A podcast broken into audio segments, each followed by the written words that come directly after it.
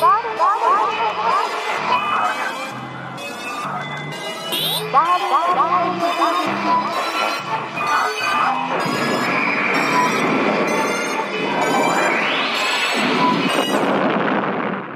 ーリーレディオポッドキャスト。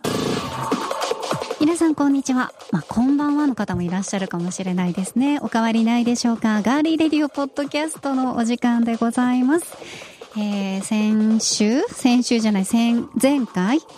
ね、あの、7年ぶりに戻ってきましたよというお話をさせていただいたんですが、いや、やっぱり、こうやってね、あの、皆さんの前にまたね、登場できるのがすごく嬉しいなと思っております。今日もお付き合いよろしくお願いします。お相手は高田沙織です。そして、こちらの方もお呼びしましょう。ディレクターの足立です。走ってきました。ですね。ちょっと汗かいてますもんね。はい。はい、暑くて。いやね、えー、まだまだ蒸し暑いですけどね、ね、大丈夫ですか？体の方は。そうですね。ちょっと夏バテしてますけど、はい、なんですかね？ストレスがねストレス溜まっちゃって。つけたようなこと言ってんだわ。ストレスに弱いんですよ、はい、知ってますよね、はい、本当にね、女性の方がストレスに弱いのかな？いやでも今このコロナのね、うん、あれになってからは割と男性の方も結構やられてる人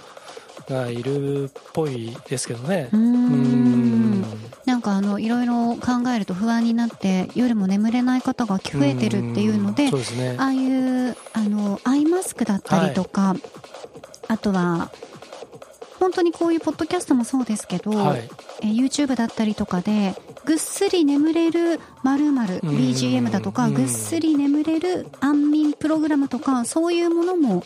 結構ね、あるということですので、はい、このぜひ浦安鉄筋家族のあの、はい、あの子がさ、はいはいはい、発明でなんかぐっすり眠れるやつこの前作ってたの見てない？ああ見てない、うん、頭の上にざる乗せて 小豆が入っててはい、はい、小豆が波の音で。いいじゃないですか。っていうやつとかやってたけどね、えー、面白かったけど。足さん寝れない時は何してます？寝れない時は、うん、あのあれですねあのえっ、ー、とそれこそポッドキャストで、自分が、まあ、好きなエピソードっていうか、どの番組とはずなんとなくその知ってる話ってオチも分かってるし、はい、どんな話になるか分かってるじゃないですか。であれなんか妙に安心するんですよね。別にその先を聞かなくてもいいし、うん、で大体同じとこで寝ちゃうんですけど、はい、で知った声だったりすると余計に、うん、うん、安心することもあるので。そうですね、うん、だから普通のラジオ番組とか聞くよりも、実はポッドキャストのバックナンバーとかアーカイブを聞くことがありますね。そうですよね、うん、私もガーリーレディオポッドキャストのアーカイブ、はい、過去回、はい、ニュース読んでみたっていうのが もうツボになりましたけれども。はい2人でね。なので読んでみ読んでみあの見て見て見て 見てじゃない。2人とも間違えてます。はい。聞いてみます。はいということで今夜も、ええ、今夜まあ、聞いてる人によってはね、時間が違いますので、はい、今回も、夜の手で、はい、そうですね、お付き合いいただければとお願いします。さあ、足立さん、はい、今回なんですが、はい、えー、この秋はですね台風シーズンということで、はい、まあ、先日もですね台風9号そして台風10号がねはい。ありましたけれどもやっぱり私あの長崎で育ってるんですけど、えー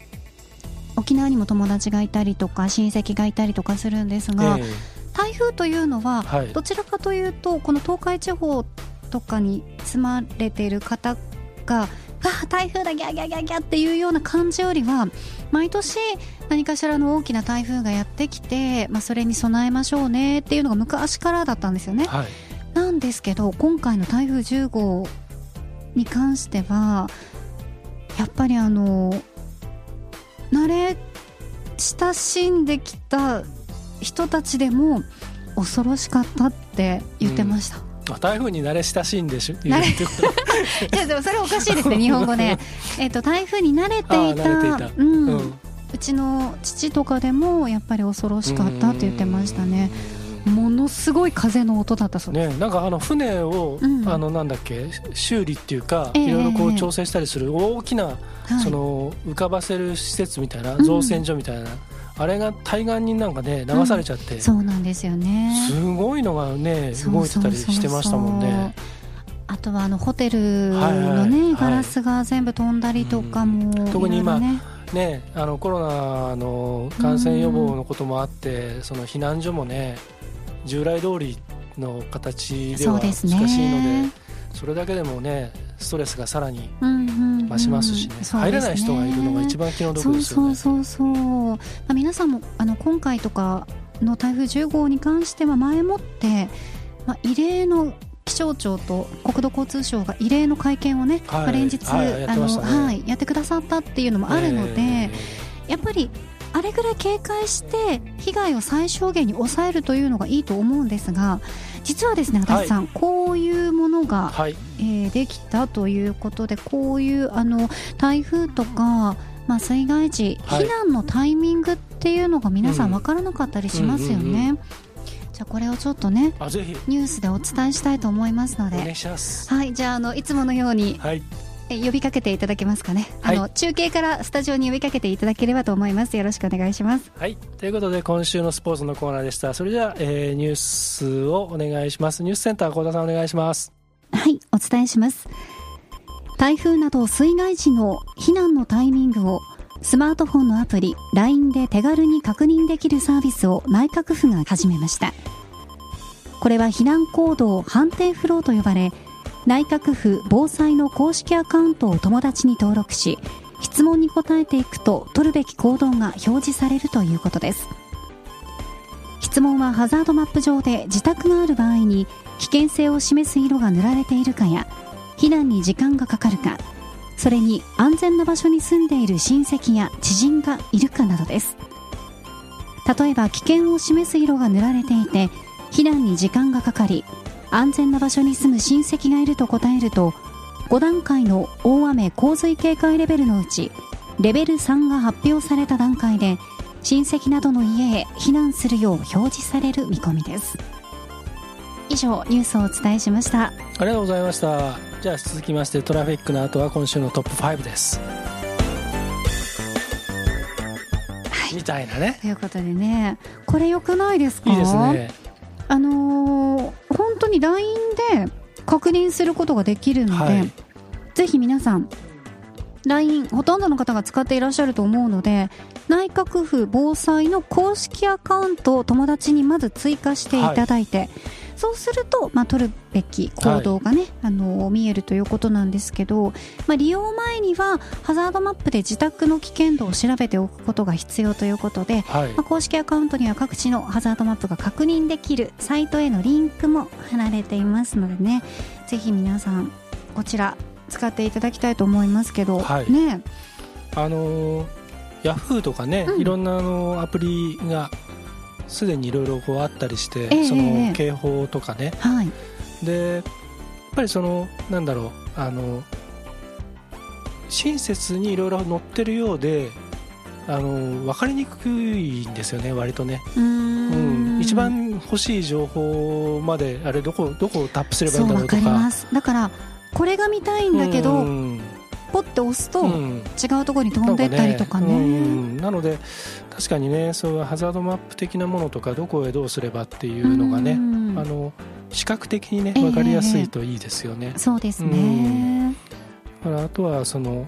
あの、まあ、高齢の方とか使えない方も中にはいるので、はい、だからこそこうなんだろう家族だったりとか、うん、あのお友達同士だったりとかがこうなんていうのかな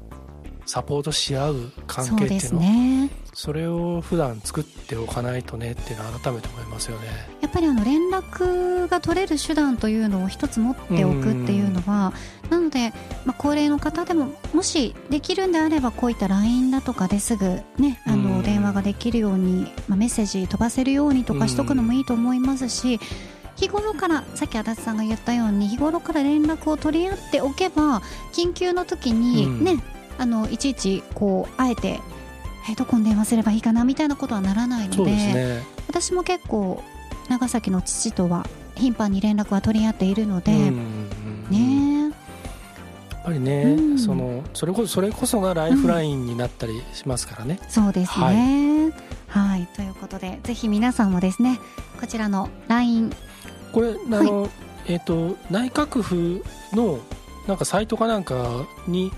アクセスすればいいんですかね。あえっと LINE で検索をする、検索すればいいんですかね、えっと、ああいった検索サイトで検索してい。ただいてもいいので、はい、そこに避難行動とかつって。あそうですね。そこに、えっと、はい、書いてあると思うんですが、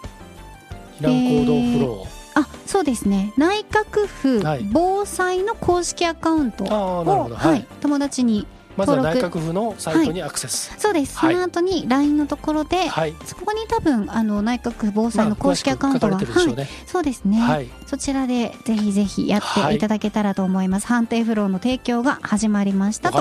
いうことでございました。はい、さあそれではですねここで一曲お送りしたいと思います、えー、シンガーソングライターの大木咲さんのミニアルバム「君のワンダーランド」から一曲です。えー大木咲さんなんとですねご結婚されたということでで、ね、おめでとうございます。おめでとうございます。咲ちゃんおめでとうございます。さあそれでは一曲お送りしましょう。大木咲歌うこと。あの時街で聞いた。初めて知った歌がなぜだか心にずっと残ってる。優しく強く歌う小さな女の子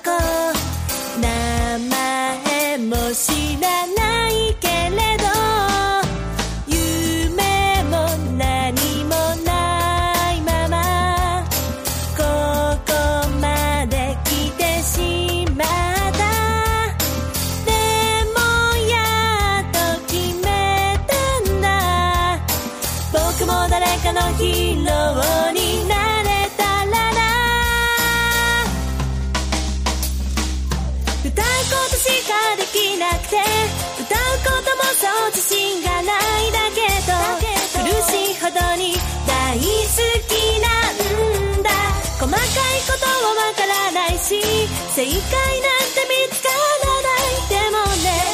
僕は歌い続けるんだ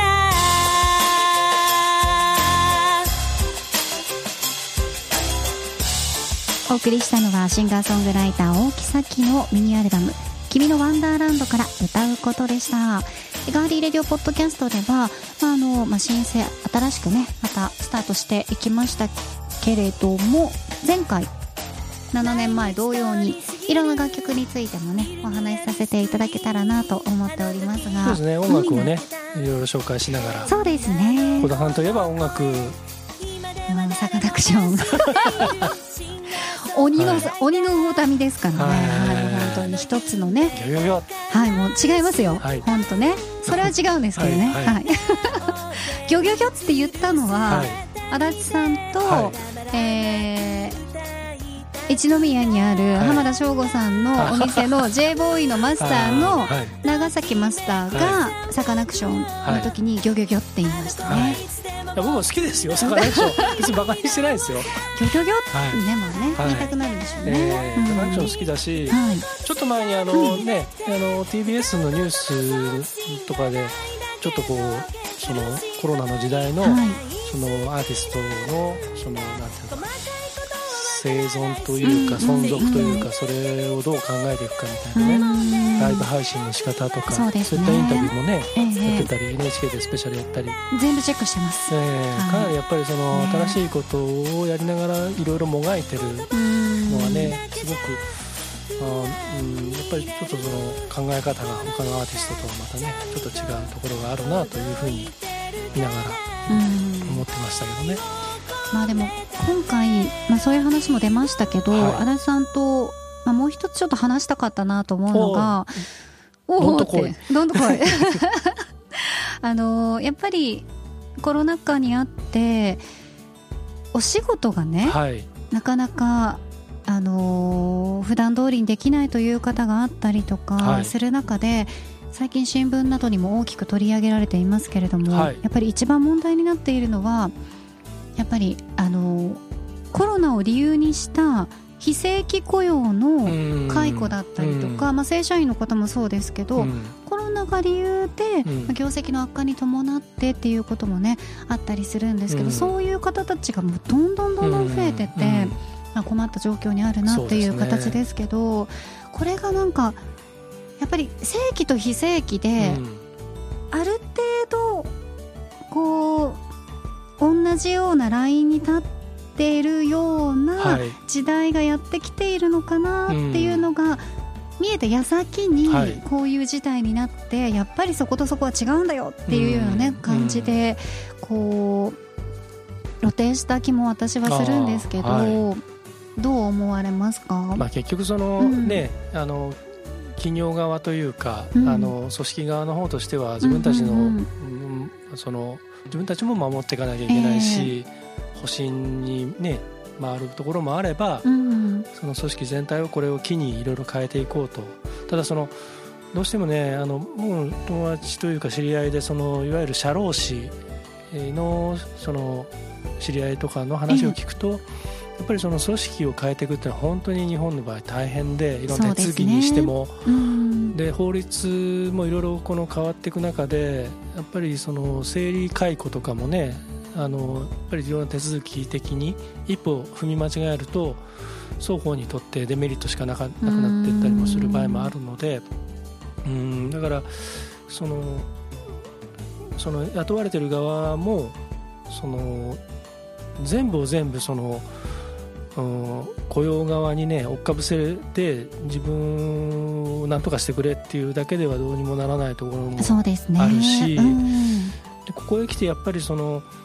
今までそのいろんなことを培ってきている人となんとなく来ている人との差が、ね、出てくるのとともに、うん、本当にじゃあ自分でどうしたいかっていうところが、そのふわっとしてる人は、やっぱりもうどうにもちょっと周りもどうしようもなくなっていくから、うん、だからもうどっかでこう開き直って次の方へこう動き出すとか、もしくは真剣にいっぺんちょっと自分の足元を見てあの何ができて何ができないのかとかっていうことをちゃんとこう見極めていろんなことを受け止めて、受け止めるっていうことですよね。自分で自分の現在地とか、価値とか、存在意義とか、あと自分の意思とかっていうものをもう一回ちゃんとしっかりとさせてでしかるべきところにいろいろちゃんともう積極的に相談をしたりとか、えー、あの働きかけをしたりとか動いたりとか、まあ、そういうことですよね。うん。どうしてもその文句言ってるだけじゃどうにもならないので。ね。まあでもその働く女性として一つ言わせていただきたいのは、まあ文句ぐらい言わせろよっていう話もありますけどね。それはねだからね足立さんとかもほらやっぱり経営者ですからね、あれですけどね。会社に属してる人プラスその非正規だったらそういうこともね、時期だとか、いろいろとねそのそうですね。告げる期間だとかもやっぱりね。なんかねあのそういうのをこう、うん、言えないその世の中のシステムっていうのは僕も納得いかないところがあってやっぱりそのね、うん、発信とか発言とかっていうのはもうどんどん普通にしてもいいはずなのに、うんうんうん、ちょっとしたことで叩かれたりとか。そうなんですよね、それこそなんかこれはそのなんか観光令を引かれて絶対喋っちゃだめだみたいなことになったりとか、まあ、確かにそれはあるんですけどルールの中では、でもやっぱりそれをねためざるを得ない人は本当に気の毒ですからやっぱり発散をもしなきゃいけないし、発信して次に行かなきゃいけないし、ね、あの組織組織側だけが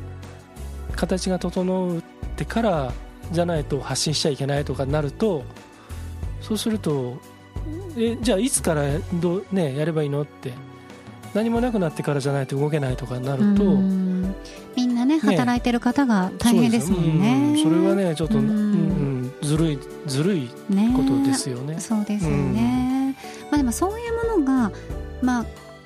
に気づいて変わっていくところと、うん、気づかずにずっとこれが永遠と続いて、まあ、潰れりゃそんないいんだそんなとこね。そうそう本当に繰り返されるところがね、うん、ありますからね。そうですね。本当にね、はい、沈みゆき船でございますけれども、はいうん、なくなってしまいそんなとこ。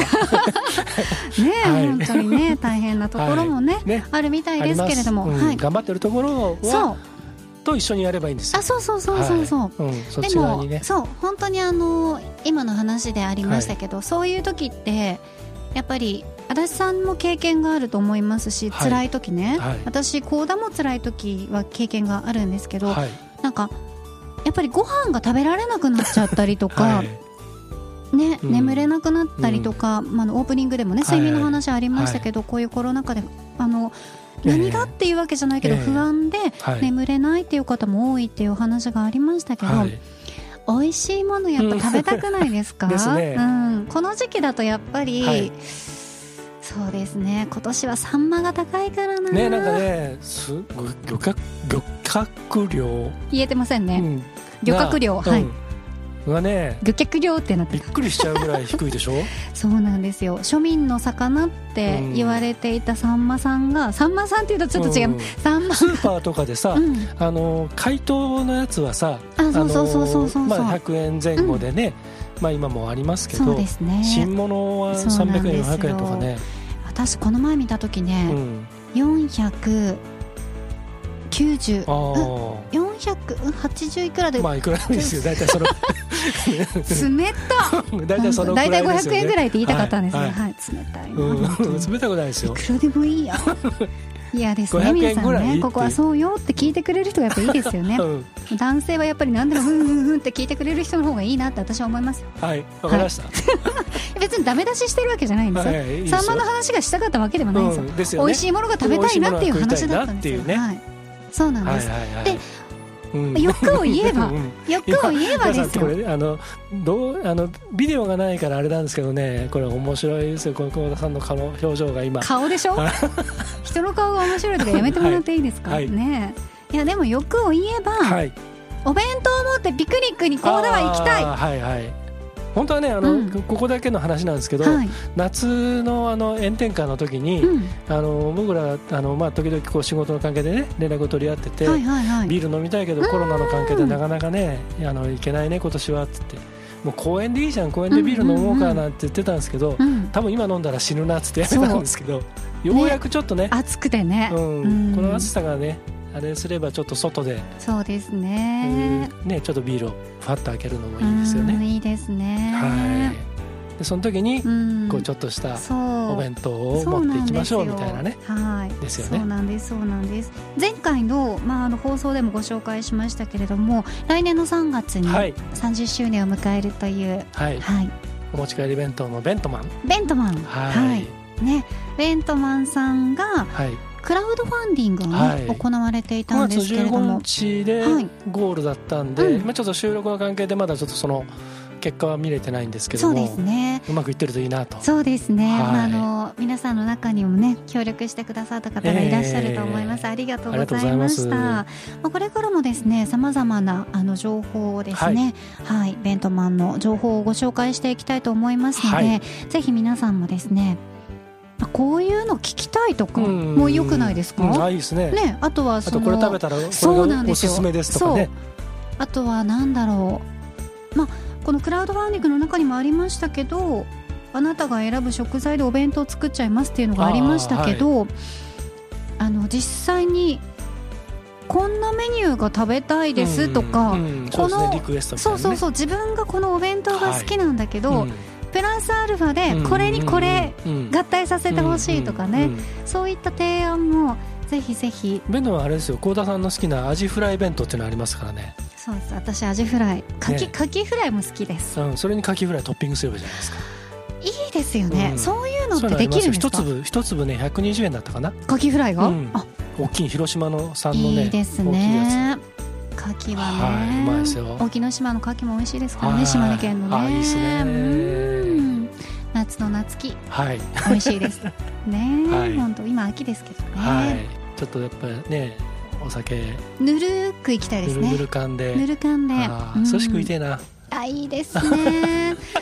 前寿司のなんか特集だったよね、やりましたやりました。昔。それこそ7年前ぐらい。やったやったやったやったね。ねお腹ペコペコの時に。あそうそうそうそう。なんて癒やしい番組なんだ。そう2人でお腹が非常に空いてる時にやると2人ともかなりその食べ物に貪欲なのでね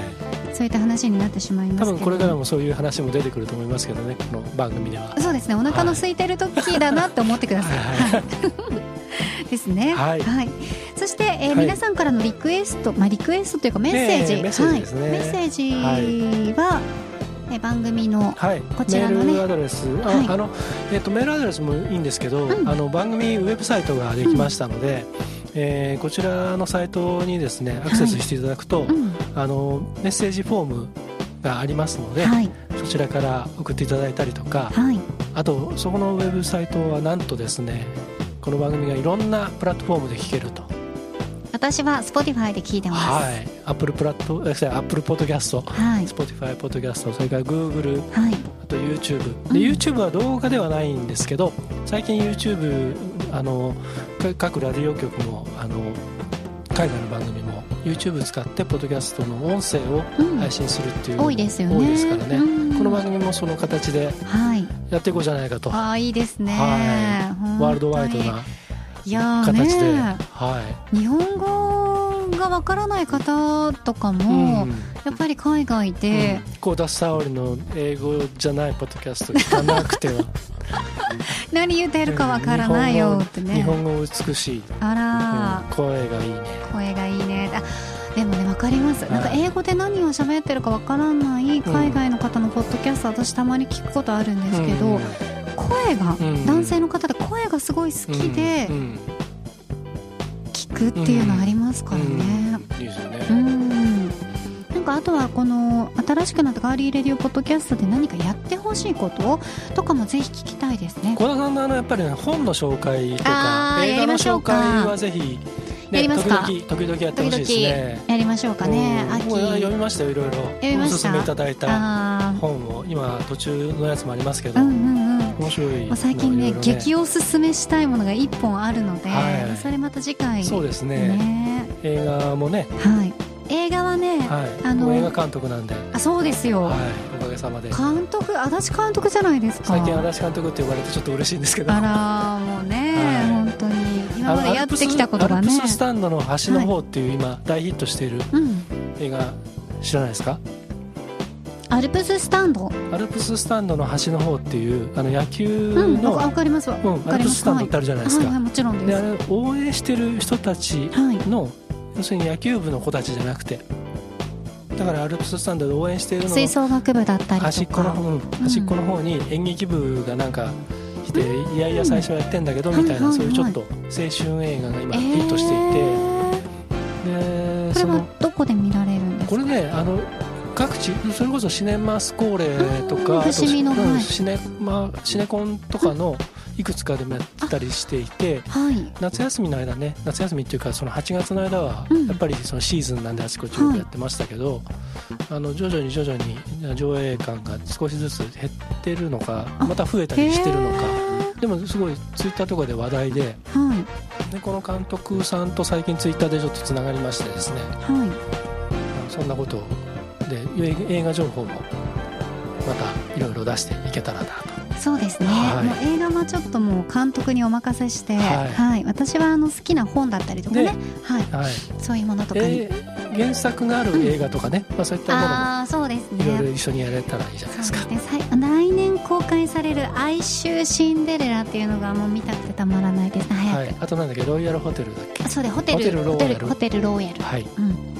ね、あれも楽しみですのではい。ぜひね、そういったものもご紹介していただけいただけたらなって。あなたが紹介するんですよ。人ごとになって監督にね監督に紹介していただけたらいいなと思います、はい、はい、私もいろいろ紹介していきたいと思いますのでぜひ皆さんが何かねこれやってほしいというものがあれば以前と同じようにお待ちしておりますので、はい、はい、よろしくお願いいたします。ということで、えー、戻ってきて2回目。はい。なんかねという間でしたね。ね三十分で短いね、うん、でもあんまり長くてもね。そうですね。聞いてる方もね疲れますからね。そうですねそうですね。僕らのたわいのない話を。そうですね。はい、はい、またこうやってゆるくはい次もお送りしていきたいと思います続けますよ。はいよろしくお願いいたします。はい、はい、ガーリーレディオポッドキャストここまでのお相手は私高田沙織と。ディレクターの足立でした。次回もお楽しみに